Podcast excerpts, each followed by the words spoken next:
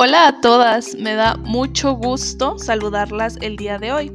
Bienvenidas a Perspectiva Feminista, un podcast donde hablamos de diversos temas, explorando un poco el mundo que nos rodea, pero con una perspectiva feminista. Yo soy Nahui, pónganse cómodas y comenzamos.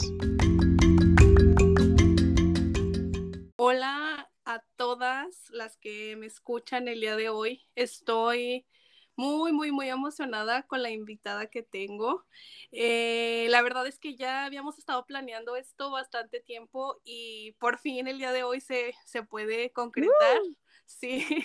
Eh, del otro lado estoy con Dama G, Mar, Hola.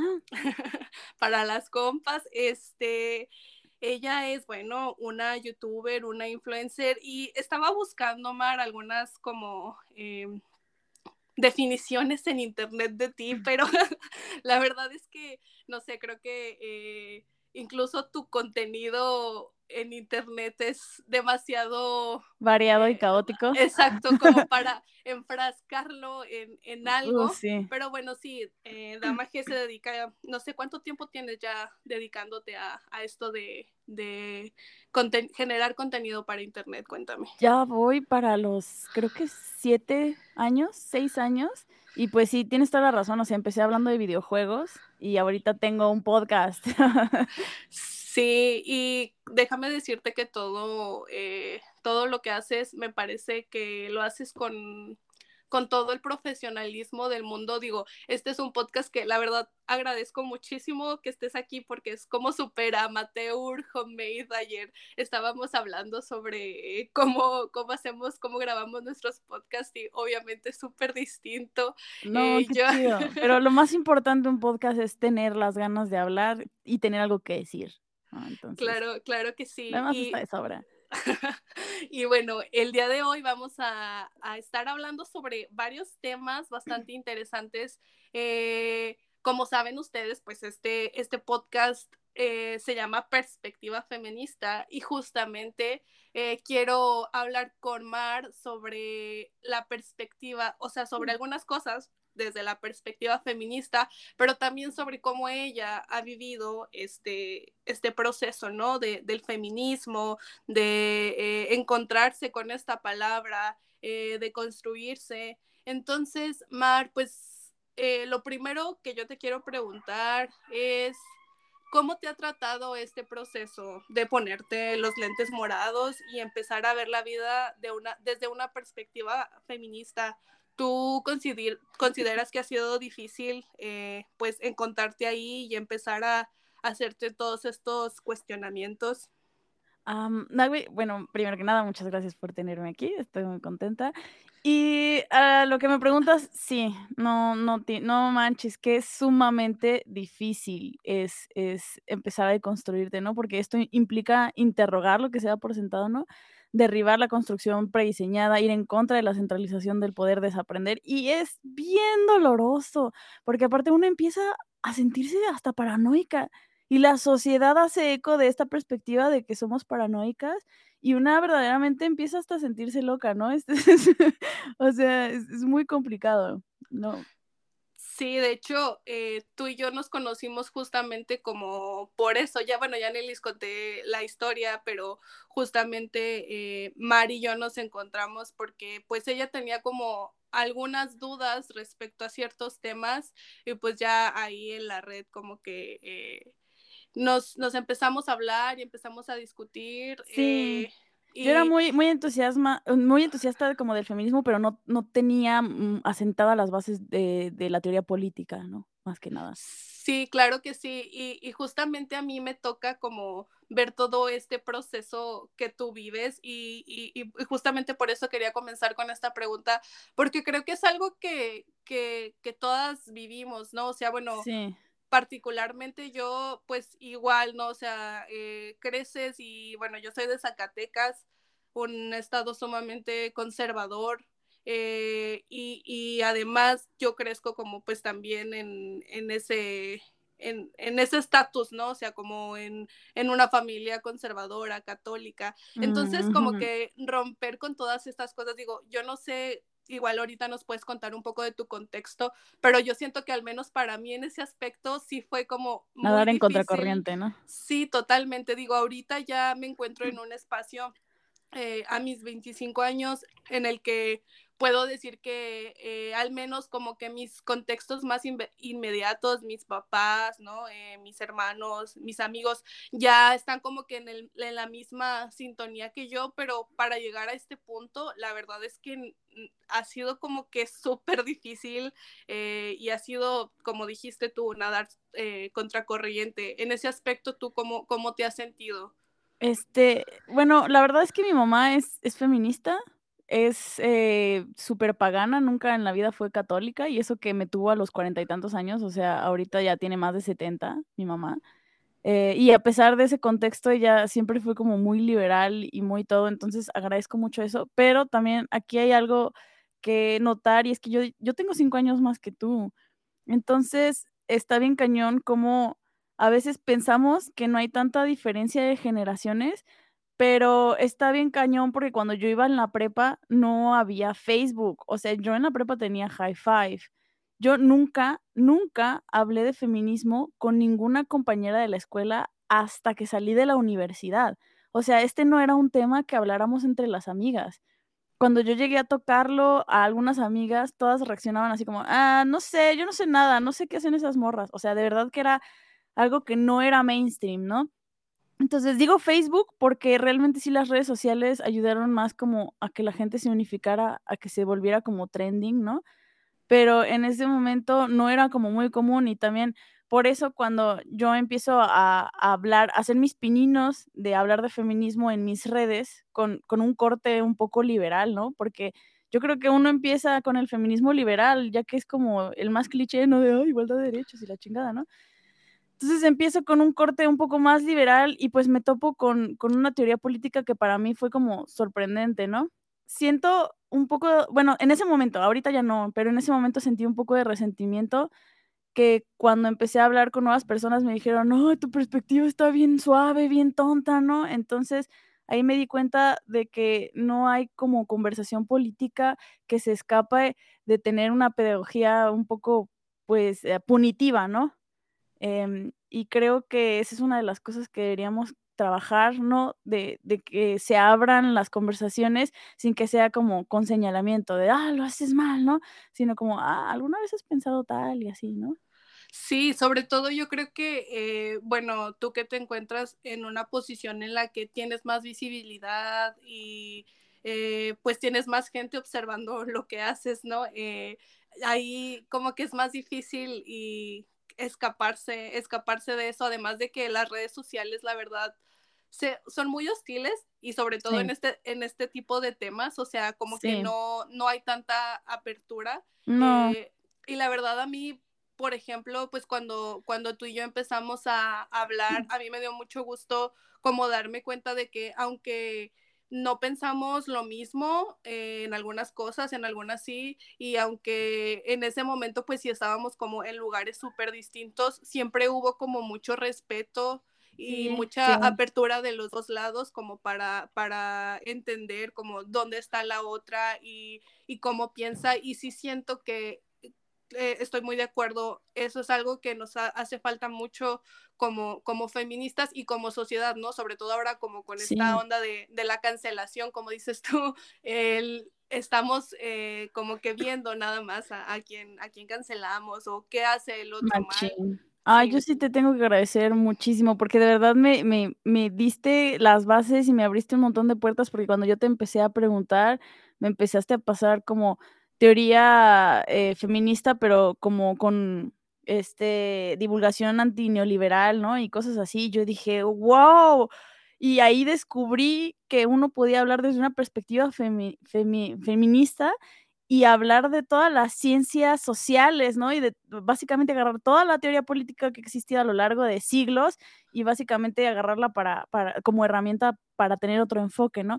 Y yo, pues, para mí el feminismo era como como, sí, girl power, ¿no? Y de repente es así como, oh my god, esto es así un mundo gigantesco de de investigación, de o sea, qué cosa más hermosa. Yo siempre fui humanista de corazón y, me gustaba la sociología y todo eso, pero pues tener este enfoque me pareció una cosa bellísima, no solo por razones sociopolíticas, sino por, por curiosidad, ¿no? Antropológica, ¿no? Así por conocimiento, así fue como, ah, qué verga. Sí, claro, y, y, además porque yo siento que eh, inevitablemente estamos impregnadas como de, del pensamiento masculino, ¿no? Entonces, bueno, a mí el, igual siempre me, me, ha llamado la atención como en los temas sociales eh, y todas estas cosas, pero ya cuando empiezas a leer mujeres, como que es, no sé, algo cambia simplemente. Es distinto, sí. No, y aparte en general de construirse es un proceso como súper complicado, ¿no? Porque las personas buscamos dar sentido a nuestro mundo y la congruencia es un elemento fundamental, aunque sea una congruencia aparente, ¿no? Nuestras creencias y nuestros pensamientos habituales se vuelven rutina, se vuelven costumbre. Entonces, cuando una opinión que tenemos súper consolidada se, se enfrenta a pruebas que la contradicen, surge un estado interno muy incómodo de incongruencia. Y de hecho, el psicólogo Leon Festinger llamó esto disonancia cognitiva, ¿no? Y disonancia cognitiva es un malestar interno, que es justamente de esto de sentirse como incongruente. Y su conclusión fue que el único modo de eliminar el malestar era lograr que la creencia y las pruebas fueran congruentes, ¿no? Entonces, básicamente, de construirse es sí o sí pasar por este estado de incongruencia, encararlo, sufrirlo y explorar nuevos paradigmas sin caer en, en las distorsiones cognitivas, ¿no? Que antes teníamos. Sí, totalmente. O sea, eh, este, este estado, o sea, bueno, por ejemplo, yo, que te digo, vengo de un contexto como súper católico, yo era una o, sea, ahora, pues a, las personas que me conocen ahora hasta como que les sorprendo o les da risa, pero yo sí era así como que súper, como siempre he sido bien intensa, como que sí me agarraba la, bandera pro vida, ¿no? Por ejemplo. Oh, Entonces, para, ¿en serio? Te lo juro, te lo Estoy muy sorprendida. yo, yo, yo sé, es que es muy, muy raro, pero, pero yo, yo sí, o sea, bueno, eso era más como en la secundaria, en la prepa, como que ya pues vas abriendo un poco más la mente, porque aparte yo estaba en una secundaria católica, pero entonces eh, para mí como que deshacerme de, todo, de todas esas creencias fue, fue muy difícil y, doloroso, o sea, realmente el, el empezar a el toparte con otra realidad, o sea, y el darte cuenta que, que, bueno, realmente tiene sentido, ¿no? O sea, tú estás como enfrascada en esta idea de lo que piensas que es correcto, pero volteas a otro lado y, y empiezas como a indagar más en ello y a darte cuenta de que, bueno, quizás lo que yo pensaba es hasta, yo creo que en un nivel e, espiritual, ya si lo hablamos, es hasta una muerte del ego, ¿no? O sea, realmente.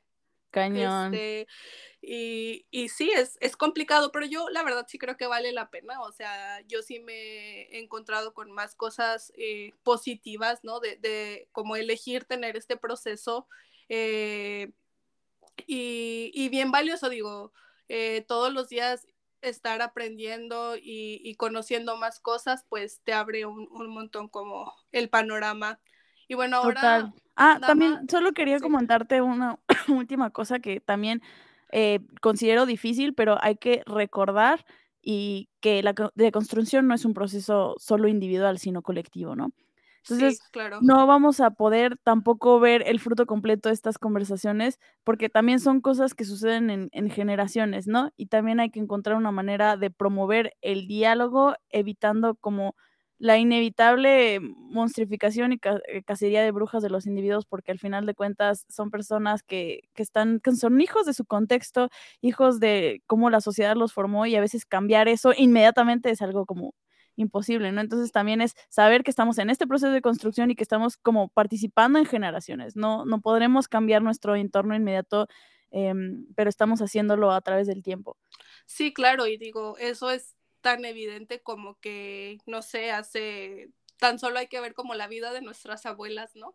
y, la de nosotras, las oportunidades que nosotras hemos tenido. O sea, yo creo que ahí es evidente que sí, sí se puede hacer un cambio, pero pues también eh, como dices tú, es colectivo y lleva tiempo. Y ahora hay algo sobre lo que me gustaría hablar contigo y, justamente a mí, a mí me, esto, este tema de hecho tú, tú lo sugeriste y me pareció muy, muy chido que, que, tú, que tú quisieras hablar sobre esto. y primero te quiero preguntar el por qué, pero bueno, ahora sí les voy a decir, este, sobre el amor romántico, Mar, eh, y la monogamia. Eh, ¿cómo, ¿Cómo has llevado eso? ¿Cuáles han sido tus mayores dificultades, eh, lecciones aprendidas? No sé, cómo todo, todo esto en este proceso justamente que hablamos de, de la deconstrucción. Ah, justamente me he clavado muchísimo este tema porque me parece como súper importante, súper interesante, ¿no? La, la deconstrucción del amor romántico. También partiendo de un background en donde yo sí buscaba eso, ¿no? Yo sí quería que llegara mi príncipe azul, ¿no? Y me salvara en su, en su corcel y, así. Y, y, para mí fue complicado internalizar que los patrones que tenemos de entender el amor de pareja no nacen inspirados en, en las verdaderas necesidades sexoafectivas de los seres humanos, sino que son en realidad una serie de expectativas irreales altamente punitivas en la práctica, transmitidas a través de normas sociales y de hegemonía, ¿no? Entonces, ¿A qué, me, refiero con amor romántico? Pues esto, con, la idea de que existe una media naranja que te va a completar, que es el único, que está predestinado, el culto por la monogamia, el culto por la heterosexualidad, la reproducción, que sea para toda la vida, nos hace unir amor con sexo, nos hace creer que los celos son una muestra de amor, entre muchísimas otras cosas.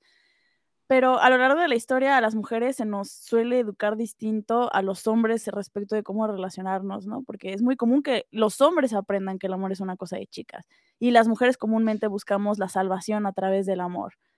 Entonces, estos yugos de las expectativas nos hacen normalizar conflictos, violencias y, son causas de muchas infidelidades relacionadas a los yugos de las expectativas. Y siento que yo lo estaba sufriendo.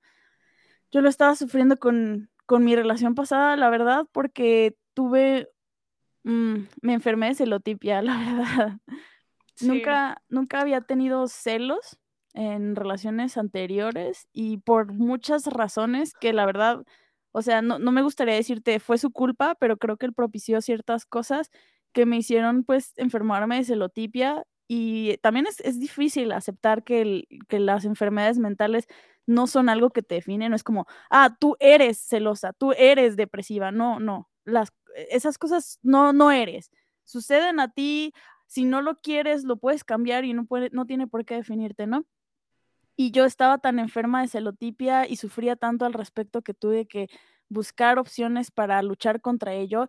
Y mis dos opciones, una fue tomar terapia cognitivo-conductual para curarme y la segunda fue pues investigar todo esto de la de construcción del amor romántico y, de por qué yo estaba, pues, por razones externas a mí, por em, influencia social, yo estaba aferrándome, ¿no? A esta realidad eh, irreal, ¿no? Entonces me puse a investigar bien cañón y descubrí que en relación a monogamia, de acuerdo a Frederick Engels, ¿no? Y su teoría del materialismo, la monogamia nace por la necesidad del hombre por procrear hijos cuya paternidad sea indiscutible para que puedan heredar los bienes del padre. Eso está muy cañón porque de la mujer no se puede dudar de la maternidad, pero del padre sí. Entonces, a lo largo de la historia, la monogamia ha sido obligatoria en la mujer mientras se ha aceptado muchas variantes de infidelidades masculinas. Entonces, la monogamia no se basó en condiciones naturales, sino en económicas se abolió la afiliación femenina y el derecho hereditario materno. Y está muy cañón, ¿no? Porque sentimos que la monogamia es una prueba de amor cuando no de ninguna manera aparece en la historia como una reconciliación entre el hombre y la mujer, ¿no? Al contrario, es la dominación de un sexo por el otro. Sí, claro, que tiene que ver mucho con, pues, con la imposición de, del matrimonio, ¿no? Y, También. Y además no es como algo ¿cómo decirlo? Intrínseco a nosotros, porque a veces como que solemos creer esto, ¿no? O sea, bueno, como hemos sido eh, criadas, criados, eh, como que eh, ya damos por sentado que en efecto una relación amorosa tiene que ser hombre, mujer. Mm, heterosexual monógama. Exacto, para toda la vida, ¿no? Y, y, no hay más que eso. Entonces, pues es súper limitante pensar eso. Eh, y, yo te, ahorita que me cuentas como de, todo este proceso que has tenido, ¿tú consideras que, que sí ha habido como una mejora en ti respecto a esto? O sea, ya, ya logras procesar las maneras de, las cosas de distinta manera, perdón. Sí. Eh, es, es, muy complicado, ¿no? Porque cuestionar el mito del amor romántico y trabajar para deconstruirlo no significa que, que dejemos de amar o que las relaciones dejen de existir, pero me hizo explorar otras alternativas para relacionarme sexoafectivamente sin estos yugos. Pero te voy a decir, yo creo que uno de los problemas más grandes, además de tener que luchar con la realización de que nuestras emociones eh, ya no eh, se renderizan automáticamente, o sea, nuestras emociones se renderizan automáticamente por estos patrones hegemónicos, ¿no? O sea, yo siento celos y ya ni siquiera lo cuestiono, ¿no? A pesar de que fueron eh, educados en mí, mis emociones ya están ahora sí que como subvertidas por, por los patrones, ¿no? Eso, eso es muy complicado de asimilar, pero el otro problema muy grande es es que hay pocas propuestas de relacionarnos que intenten de construir el amor romántico, que no lo hagan a partir de la hipersexualización o de la normalización de las relaciones líquidas. ¿A qué me refiero con esto? Ok, decimos, no, pues la monogamia es un asunto mm, que nació por eh, la dominación de un sexo por el otro, ¿no? Entonces, ¿qué sigue, no? Eh, ¿Estar en contra de la monogamia? Y el problema de esto es que, pues te digo, hay hipersexualización, eh, muchísima gente disfraza de opinión sociopolítica las pocas ganas del compromiso que tienen, ¿no? Olvidando la responsabilidad afectiva. O sea, ¿qué, qué me queda? ¿Relaciones abiertas? ¿Poliamor? ¿Relaciones casuales? Em, pero uno de los conceptos más bonitos que yo he encontrado es el concepto de amor confluente, confluente que aparece con la revolución sexual para hacer oposición pues, al concepto del amor romántico y se, se basa en darle mayor importancia a la asociación voluntaria, a la reflexión, a la equidad, a la independencia emocional. Se rechaza completamente el concepto de amor eterno, gracias, y el de media naranja, se, se, y se abandona la monogamia y la heterosexualidad como conductas únicas em, y se replantea más bien como un acuerdo interno de la pareja. Y yo he estado intentando tanto tener relaciones, la verdad, abiertas, como poliamorosas, como intentar decirle a mis parejas, ¿sabes qué? Me gusta el amor confluente, yo estoy como, yo rechazo muchos conceptos del amor romántico y me gustaría que desde el principio asentáramos, ¿no? A, a través de eso. Oye, ¿y cómo, cómo te va con eso? O sea, porque creo que también, o sea, realmente el tema de, y, yo lo he vivido, luego a veces una está así de que, o, o secretan o sea, estás como en, en, todos estos temas, ¿no? De la deconstrucción, el feminismo, que siento que, que hasta puedes, este, o sea, hay, gente que realmente no está ahí, no lo comprende todavía o no, lo, no le interesa tampoco, que también es válido. Entonces, como que en ese sentido, ¿cómo te ha ido? ¿Lo, lo han tomado bien? ¿No? Ay, no, casi nadie acepta esto. Todos los... hombres y mujeres con los que he salido eh, tienen mucho, mucho problema con este concepto. Muchísimo. No me acuerdo que yo salía con un sujeto y me decía, no, pero es que yo quiero querer bien. Y yo, pues yo también, pendejo. Dice, no, pero quiero una relación bien, una relación bonita. Y yo, pues yo también, pendejo, ¿no? Claro, sí, es que como, que asumen que, que, hablar de todo esto y empezar a cuestionarnos nuestra manera de, de relacionarnos es como que abandonar todo como toda la ternura, ¿no? De las relaciones y toda esta parte como cursi. Eh, sí, no, sí, se imaginan que amor romántico es decir que no a una, una cena a la luz de las velas y eso. Así Ajá, ah, exactamente. No, amigo. No, pero en general tienen mucho problema como con que yo salga con otras personas. También mi crítica que, que dije de que la deconstrucción hace que mucha gente peque de hipersexual o de normalización de las relaciones líquidas, tengo que em, confesar que es un pecado que me pasó a mí, ¿no? Yo dije, ah, sí, de construcción del amor, de hipersexualidad, ¿no? Entonces, como llevo muy poco eh, intentando esto, tengo que aceptar que los primeros meses yo era muy feliz saliendo con un montón de personas, ¿no? Y, y la gente con la que salía de manera más seria sí se quedaba como de, no mames, man, no puedo con esta realidad, ¿cómo que quieres salir con más personas? Me duele.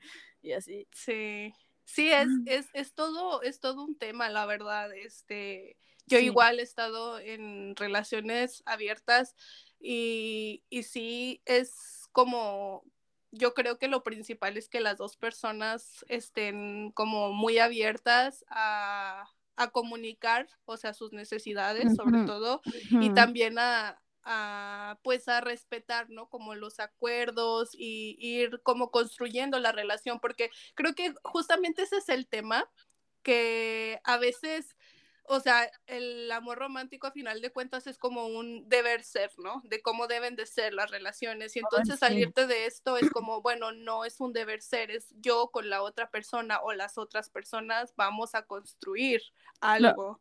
Lo, lo más gracioso es que ese deber ser, en realidad todos nos salimos de esto, ¿no? Yo creo que de construir el amor romántico es básicamente darse cuenta de que en realidad todos nos salimos de esto, ¿no? Sí, que no, es tan sencillo como lo, lo pintan las películas de Disney, ¿no? Porque, o sea, la gente está muy casada con el amor romántico y aún así lo rompe completamente. O sea, lo rompe, no. En realidad no, no existe la monogamia, ¿no? En realidad los seres humanos tenemos monogamia secuencial. Este, o sea, tenemos una sola pareja eh, al tiempo este, pero después de esa tenemos otra pareja. Eso hace que ya no seamos monógamos. Claro. Sí, no, y aparte, deja tú de, eso, o sea, ese sería como el ideal en un, en un mundo en el que todos fueran fieles, ¿no? También. Eh, eh, simplemente pero no. Con, pero no, exactamente. Eh, hay mucha, mucha infidelidad, muchos divorcios por infidelidad. O sea, hay un, un, montón de cosas que, que a veces yo sí, sí cuestiono así como es que la gente prefiere, o sea, yo, yo, yo sí me pregunto cómo, la gente prefiere que eh, vivir en relaciones como en las que te estén siendo infiel, a mejor aceptar que igual y tu manera de relacionarte no es monógama y empezar a cuestionarte eso, ¿no? O sea, ya ahí sí creo que es una autoflagelación y una autonegación que bueno, igual pues socialmente creo que la vamos a tener que ir trabajando y que se está haciendo afortunadamente, pero sí, sí es un, un temota. Eh, es, es, muy... Sí, también muchas, muchas personas ya aceptaron que inherentemente la monogamia es que te hagan eso y que tú hagas eso y te das cuenta de que prefieres que sea en silencio porque no puedes decírselo a tu pareja y tampoco puedes escucharlo de tu pareja, ¿no? Entonces esas cosas como que se acepta que así son, ¿no? Y, dices, bueno, pues así son las cosas. Sí, y, el tema es que eso pues contribuye a, a relaciones desiguales, a relaciones violentas, a relaciones infelices, que yo creo que pues nadie quiere eso, ¿no? O sea, a final de cuentas, si algo creo yo es que pues todas y todos venimos a, pues, a pasarla bien, ¿no? Y, entonces, pues hay que, si, si este tipo de cosas están como impidiendo que, que nuestras relaciones puedan alcanzar como su máximo, eh, sí, su máxima expresión, pues igual hay que, hay que empezar a, a cuestionarlas. Sí, el hecho de que ya sea una conversación me, me parece una buena entrada a la deconstrucción. O sea, no, no tiene por qué una deconstruirse completamente. No tiene una por qué eh, romper la monogamia o esperar ciertas cosas de tu pareja, ¿no? Pero el simple hecho de que ya digas, ok, existe. Eh, sí, lo que... Es una excelente entrada. Lo que no se nombra no existe. Entonces ya eh, yo creo que ahí, ahí empieza y, y yo creo, yo sí creo firmemente que pues este es un tema que ya las demás generaciones van a ir como integrando mejor, eh, pero afortunadamente también ya, ya estamos llevando la, la conversación. Así, ah, sí, y bueno, cambiando un poquito de tema, Mar, que creo que de esto nos podríamos llevar dos horas porque es muy interesante, pero, pero quiero, quiero chismear sobre otras cosas. yo quiero preguntarte, bueno, tú estás en todo este mundo pues, de los influencers, ¿no? Youtubers. Y ha habido algunos casos sobre esto que han sido muy relevantes. Eh, está el caso de Mayre Wink, eh, cuando denuncia a este señor que exactamente a Ricardo Ponce que, de hecho yo, yo te conté eso no sí sí sí sí me acuerdo claro. Y que denuncia a Ricardo Ponce porque pues estaba llevando prácticas coercitivas y de manipulación horribles eh, y Nat Campos no por ejemplo que también denuncia a Rix de una manera súper valiente en redes sociales. Estos eh, han sido como unos casos muy importantes, creo yo, que de mujeres pues que están como en, en el ojo público y que han, han decidido usar su voz para, para denunciar como estas cosas tan graves. Yo quiero preguntarte, tú que igual estás un poquito más cerca de este mundo, pues cuál es tu opinión respecto a estas denuncias, a las denuncias públicas y en particular pues a estos eh, dos casos. No, pues la verdad es que eh, eh, muchísima gente no es consciente de la montaña tan enorme que se tiene que subir, que tiene que subir una víctima en silencio, mucho antes de que sea capaz de decir yo también, ¿no? No por nada las víctimas de abuso tardan hasta décadas en reconocerse personalmente como tal, ¿no? Y mucho más, o muchas nunca lo hacen así públicamente. Entonces, la, la decisión de utilizar tu, tu, historia y tu trauma para generar una conversación política no es, no es una cosa sencilla. Entonces, no, qué cabronas qué cabronas. Em, sobre todo en, el particular en el caso de Mayre Wink, me pegó súper fuerte porque ella es, ella es, muy amiga mía, ¿no? Ella me contó toda la historia desde el inicio, desde la emoción por ir al retiro. O sea, antes de saber todo, me dijo, voy a ir al retiro porque me invitó este güey, ¿no? Para posteriormente contarme súper triste cómo la realidad le había pegado como un camión, ¿no? Y el miedo que tenía por hacer la denuncia. O sea, me dijo, no, es que, ¿qué voy a hacer ahora, no? Algo que particularmente me rompió el corazón fue ver cómo sus mayores miedos, en, em, que cuando me decía es que no quiero hacer la, denuncia porque tengo tal y tal miedo, me dio, me, rompió mucho el corazón cómo esos miedos se, vieron materializados, ¿no? Como eh, ella tenía miedo a la revictimización, el escrutinio público por su persona y pues sí sucedió. Muchísima gente criticó, tergiversó y culpó su pensamiento mágico y el de las demás víctimas por lo que sucedió, ¿no?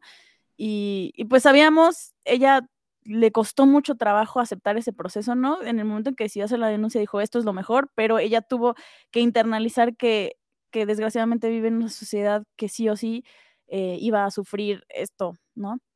Entonces le, costó muchísimo trabajo y, y, pues yo la abracé y, ayudé mucho en el camino, bueno, no, no mucho pues, pero la, la, abracé y la acompañé en el camino eh, y sí, sí, me, me, me, lastimó, ¿no? De manera personal ese caso. Nunca en la vida me había lastimado tan personalmente un, un caso así. Sin embargo, alejándome del sesgo de la negatividad por la avalancha de Ramiros que revictimizaron a, a estas lindas chicas, eh, qué chingón que hubo un montón de banda que apoyó y sobre todo que generó una conversación que materializó lo personal es político, ¿no? Para terminar haciendo un difícil proceso de introspección de, ah, no mames, estas chicas están diciendo que les pasó eso, ¿no? Y empiezan a analizar en su historia personal qué, qué ha sucedido que pueda como ejemplificar estas realidades. Eh, también por otro lado, hay, hay algo que no me encanta del giro de la conversación pública. Eh, tengo una pequeña queja, no, obviamente no es para nada eh, algo que generaron estas chicas eh, ni las personas que denuncian, pero el problema es que existe una monstrificación de los individuos. Y o sea, no, que no se me no se me malinterprete, no, no me parece que Rex o Ricardo Ponce merezcan una reacción más indulgente, pero desgraciadamente eh, esta de la monstrificación, uno de los efectos secundarios de, de, que la conversación se lleva de esta manera es que la sociedad termina pensando que estos casos son particulares, ¿no? Que son aislados, que son una excepción y que la culpa radica en su carácter, en su educación y en su persona. Y, y esto hace que a veces mucha gente le cueste trabajo analizar la parte estructural, ¿no? En donde se analiza que estos dos vatos son en realidad hijos de su contexto, de una sociedad que pro propicia y genera estas realidades, ¿no? Eh, entonces, eh, pues eso es lo malo, ¿no? De, de, la señalización y de la cacería de brujas, es así como, mira ese monstruo de allá, es un raro. ¿Quién sabe por qué haya sido así, no? Es como, como si fuera un asesino en serie, ¿no? Sí, en lugar claro. de, de, güey, o sea, si te dijera que si hay tantas víctimas es porque hay una cantidad muy alta de abusadores, ¿no? Y no es Rix, güey, seguramente es tu compa con el que sales a pistear todas las noches, güey, o sea, eso es lo complicado. Sí, sí, porque pues eh, es un, un problema pues sistemático, ¿no? No, no, no es una, de, digo, desafortunadamente no es una experiencia particular uh -huh. de Nat o de Maire, ¿no? Es como que realmente ellas le dieron voz a un problema que eh, está ahí, que hay muchas mujeres, eh, sobre todo mujeres viviéndolo.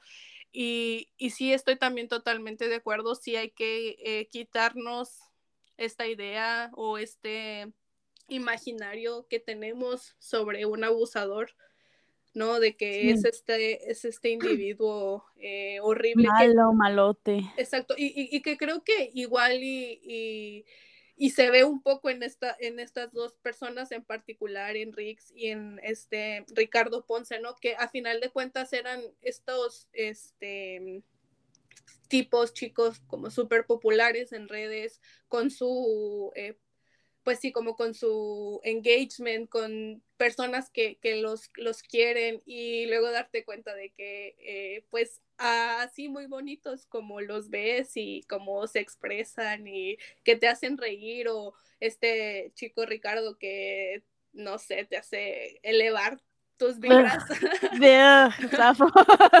bueno, para gente, pero sí, este, no, y Ricardo me da un no, sí, a mí también, la verdad, este, me, me impactó mucho ese caso en particular, porque, mm, pues todo esto de, pues de los contextos religiosos, ¿no? Bueno, que igual esto pues no era como tanto religioso, pero sí va como a una onda de, de espiritualidad, sí se da mucho para que haya este tipo de abusos, o sea, hay, hay mucha, mucha... históricamente ha habido muchísimos casos así. Exactamente. Y, y sí, la verdad es que eh, yo igual le aplaudo un montón a ellas dos y a las que vengan, ¿no? De que, que, estén dispuestas a hablar. Uh, no solo mujeres pues famosas o influencers, sino a todas las mujeres que, que deciden hablar como públicamente porque sí implica algo y porque sí se arriesga mucho, eh, te expones y es una vulnerabilidad bastante, pues bastante fuerte. Sí, de hecho, ¿te acuerdas que te dije que yo quería contar sobre mi caso personal? Este, sí. Y todavía no lo he hecho. Yo lo, bueno, lo pseudo hice, lo subí en mi Facebook. Em, tenía como 5000 shares y había mucho apoyo, pero también había una revictimización horrible, ¿no? Como, como mi caso me sucedió a los 12 años, a raíz de la ebriedad, luego, luego empezaron a atacar a mi familia, y la verdad, no tienes idea de lo buena madre que ha sido mi madre, ¿no? Entonces, como que, no sé, me lastima, ¿no? Que, que, que, yo contar una historia así, sé que va a haber un proceso de que algunas personas, para invalidar lo que digo, desentierren mi pasado, empiecen a criticar como mi, mi vida personal y es como muy terrorífico, la verdad. Y lo peor es que ni siquiera estoy señalando a nadie, ¿no? Simplemente estoy contando mi historia, no hay ningún nombre y aún así la gente se pone a la defensiva. Entonces, eso demuestra que, que mm, está la gente muy, muy en rechazo, ¿no? Por... Sí, no, creo que, que a veces nos cuesta mucho el, el ver estas cosas porque, pues porque no son fáciles, ¿no? O sea, no está chido como que darte cuenta que tu compa eh, es un violador, ¿no? Por ejemplo, o que, o, sí, o sea, son, son cosas que, que no, no son fáciles de procesar. No, no, no es fácil. El otro día eh, hice una fiesta de cumpleaños y había un vato con el que yo estaba saliendo que lo conocí en una, en Bumble, un pedacito, ¿no? Ni siquiera nos habíamos besado, pero estábamos siendo compas, ¿no? Y, y llega a mi casa y mi sobrina me jala y me dice, güey, ese vato me puso una putiza hace 10 años. Y yo, o sea, ni conozco al vato y luego, luego dije, neta, o sea, primero, mi primer sentimiento involuntario y la verdad, qué vergüenza eh, confesar eso, pero primero involuntario dije, no, neta, ¿será verdad? O sea, ya después me pegué a mí misma así como, no, güey, ¿cómo no va a ser verdad, güey? Es tu sobrina, güey. Obviamente, pinches vatos violentos, ¿no? Que, que ya me contó más y dije, qué nivel de violencia, ¿no? Pero, o sea, que por una persona que no tengo conociendo, con el que he salido unas cuatro o cinco veces, luego, luego tenga esa indulgencia de decir, no, ¿qué, ¿cuál será su versión? ¿no? O sea, sí, sí, claro. Este, horrible. y ya no se diga con alguien que es pues más, más cercano, o sea, bueno, particularmente yo también lo he vivido de tener que eh, alejarme de, de hombres porque pues eh, conozco historias de, o sea, que ellos han sido agresores de otras mujeres. Y bueno, para empezar, pues como un mecanismo de autocuidado, ¿no? De que, güey, pues si le hizo eso a otra chava, pues no, tú no estás a salvo, pues, al lado de, de, de, ese güey. pero, pero sí es difícil soltar, eh, pues primero esta e, esta cosa que tenemos las mujeres de siempre querer procurar el bienestar de los vatos, la verdad, o, ah, sí, cuidarlos. a nuestros amigos. Sí, y, y, y después el, pues, eh, voltear a ver que realmente la violencia o todas esas cosas que igual piensas que están como súper alejadas de, de, tu realidad, pues no, realmente están muy cerca a nuestros contextos porque vivimos en un mundo que es sumamente violento con las mujeres. Em, pero sí, es, es, todo, es todo un tema eso de, del Me Too y, y justamente hablando sobre, sobre esto de, de, ser influencer y de cómo ellas eh, mm, denuncian públicamente. Eh, bueno, ya me dijiste un poco tu opinión respecto a estos casos, pero ahora te quiero preguntar sobre, sobre la horizontalidad eh, y sobre el hablar de, de, feminismo a una gran audiencia. Eh, ¿Tú cuáles consideras que son los mayores retos al tener estos tres elementos que integrar? Digo, eh, ¿cómo se puede abordar el ser horizontal eh, al hablar de feminismo, pero al mismo tiempo ser una influencer que tiene millones de seguidores y que sabes que pues mucha gente igual y bien o mal te idolatra, no te admiran? Em, ¿cómo, ¿Cómo llevas eso? Híjole, una de las cosas más complicadas es que, bueno, hay que aceptar que estas charlas históricamente han generado muchísimos anticuerpos, ¿no? Esto no ha terminado, es, es un tema que inherentemente trae rechazo y esto genera que para atacar tus ideas te ataquen a ti, al puro estilo de falacias ad hominem, ¿no? Y uno tiene que trabajar muy cañón con su ego y, y por ego no me refiero como una sensación de narcisismo, de, oh, mi ego, no, sino de mi, de mi persona, de el ego es justamente lo que te diferencia a ti de las demás personas, ¿no? Tu ser. Y mm, hay que trabajar muy fuerte para despegar todo este ataque hacia tu persona para que no se adhiera a, auto, autopercepción y te dañe personalmente, pero también para evitar que el miedo por el ego herido no lastime el discurso, ¿no? No te haga tener declaraciones tibias, no te haga evadir temas controvertidos o evadir argumentos importantes y fuertes solo por el hecho de qué van a decir, ¿no? Y evitar retractarse, todo eso es, muy complicado porque uno empieza a intentar cuidar el discurso en pro del ego en lugar de en pro de, del mensaje. Entonces hay que tener como un balance muy fuerte para que esto no suceda, porque, pues, no sé, yo creo que sabes a lo que me refiero, ¿no? Eso de que te ataquen, ¿no? Personalmente por todo esto. Y cómo a veces uno empieza a decir, ay, ¿cómo me protejo a mí? Protejo mi mensaje, ¿no? Es, un balance complicado que uno tiene que hacer. Sí, sí, claro, este, porque a veces, eh, digo, yo creo que he tenido que aprender a balancearlo en el sentido en el que hubo un momento en el que por ir por la causa, bueno, a mí me pasó esto, ¿no? Ya estaba literalmente descuidando mi salud mental, estaba descuidando como el, mi, pues mi identidad, ¿no?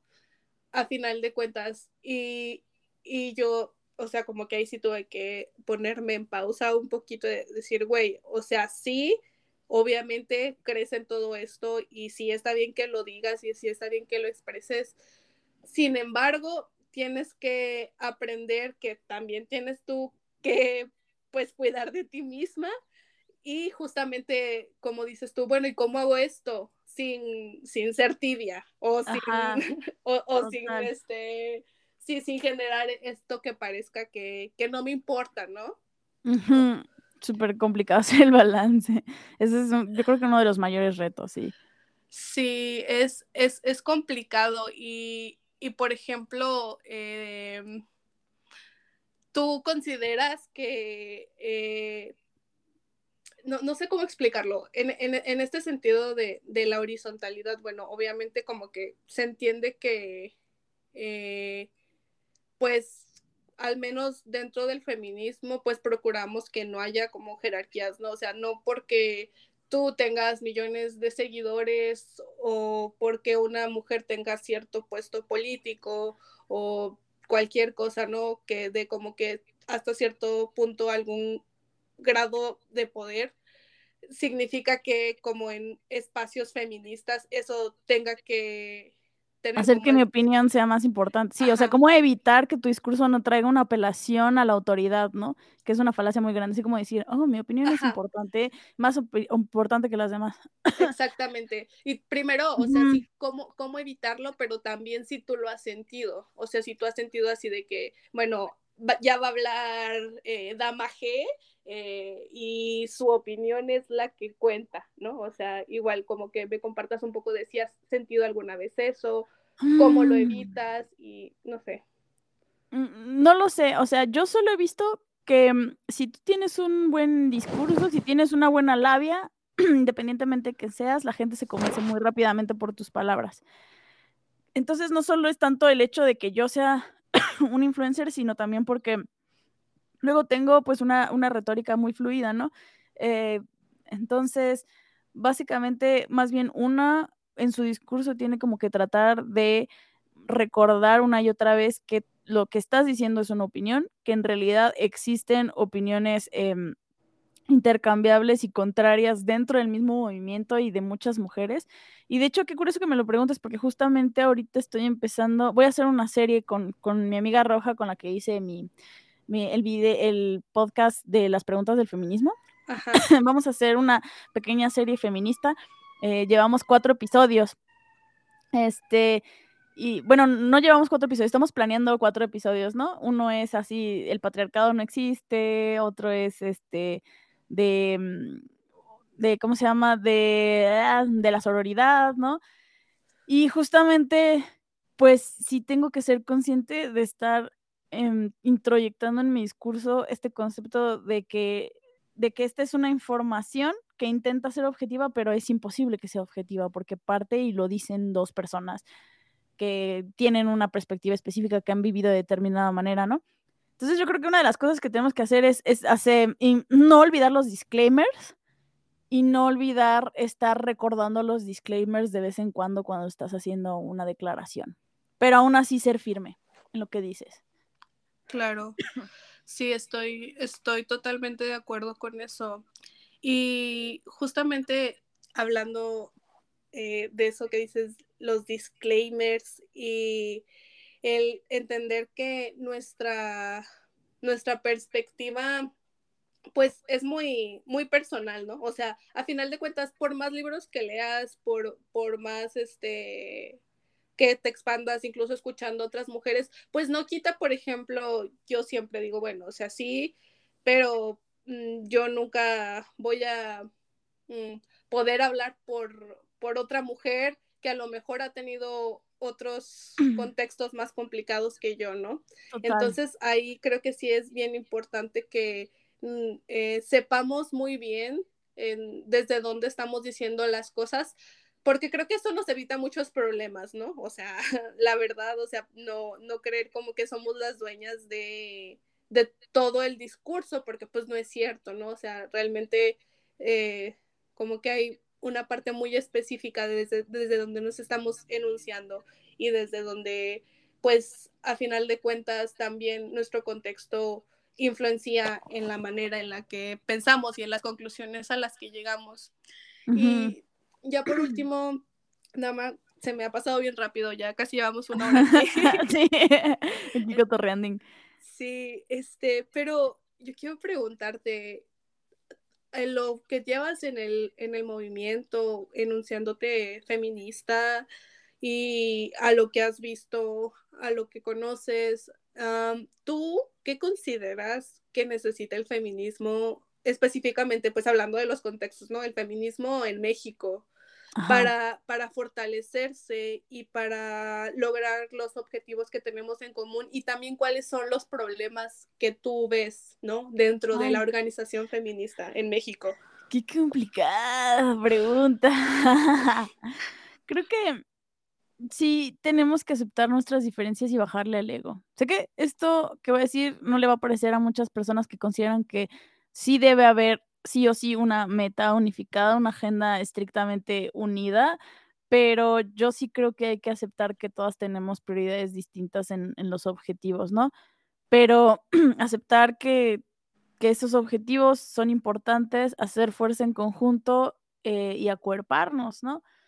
no sabría qué decirte en específico de México, ¿no? Porque esto puede sonar como una respuesta muy universal, pero, pero sí creo también que deberíamos o pues cuidar el discurso, no, no para los vatos, ¿no? Porque, este, obviamente muchos de ellos van a llegar y, a ver, explícame, este, si eres feminista tal, ¿no? Yo lo digo más que nada para conversar con otras mujeres, porque sí he visto a muchas amigas mías que han generado un rechazo por el feminismo, porque la retórica de muchas, de mucho activismo y de muchas personas que platican de esto, como te decía, es muy punitiva, ¿no?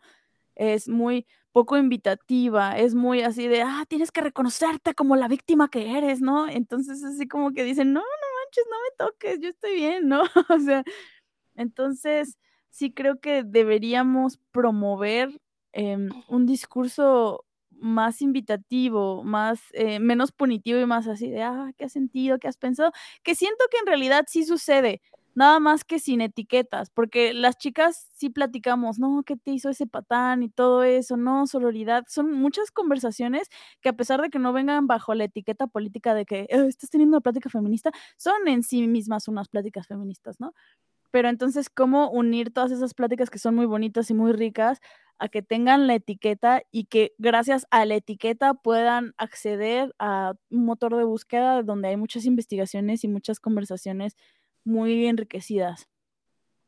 Sí, yo estoy de acuerdo. Creo que eh, justamente el que tú y yo podamos el día de hoy estar teniendo este espacio, eh, que te lo agradezco bastante, eh, va justamente en ese sentido, ¿no? Que hemos estado como muy abiertas a, escucharnos y, y comprender el punto de vista de la otra sin, sin querer como imponer, que a veces sí siento que eh, hay ciertos, eh, no quiero decirlo, pero lo voy a decir, parásitos en el feminismo que, luego asustan, o sea, a, como, a como a las demás, porque digo, vienen como con esta onda de, ok, esta es mi opinión, pero no, no solamente eso, no, a huevo tienes que pensar así o no eres feminista o este, o bueno,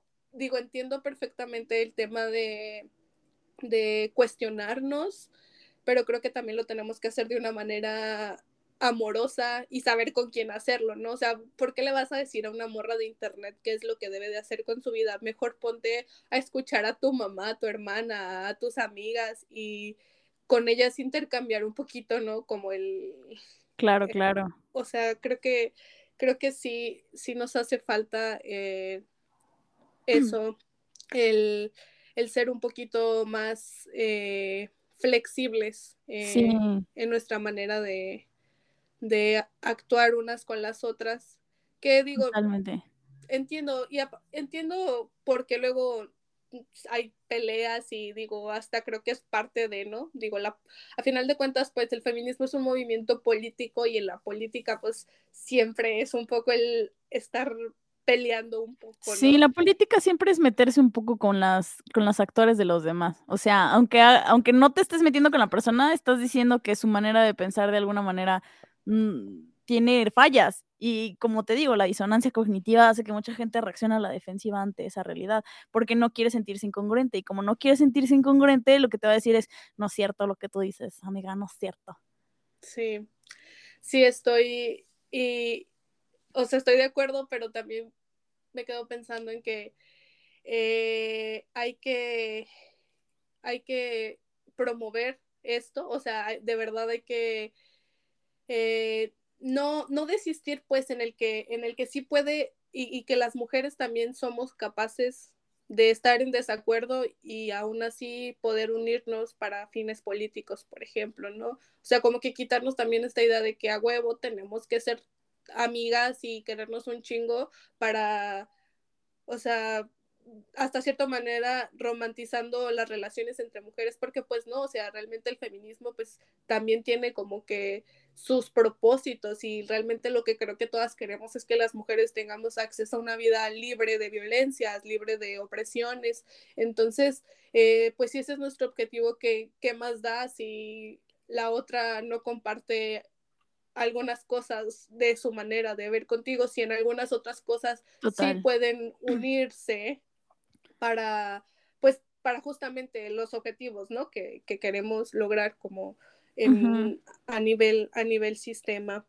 Eh, pues, Mar, te agradezco de nuevo muchísimo por, esta plática. Por invitarme. gracias a ti por aceptar mi invitación. No sé si quieras decir algo más antes de despedirnos. Ay, no sabría qué. No, pues, muchas gracias a todas las que escucharon nuestra conversación y espero pues que la hayan disfrutado.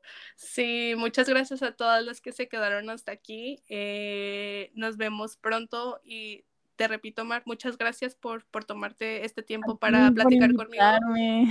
Estuvo muy divertido, eh, me, dejas pensando en muchas cosas. Eh, y bueno, chicas, muchas gracias por escucharnos. Nos vemos en la próxima. Adiós. Adiós.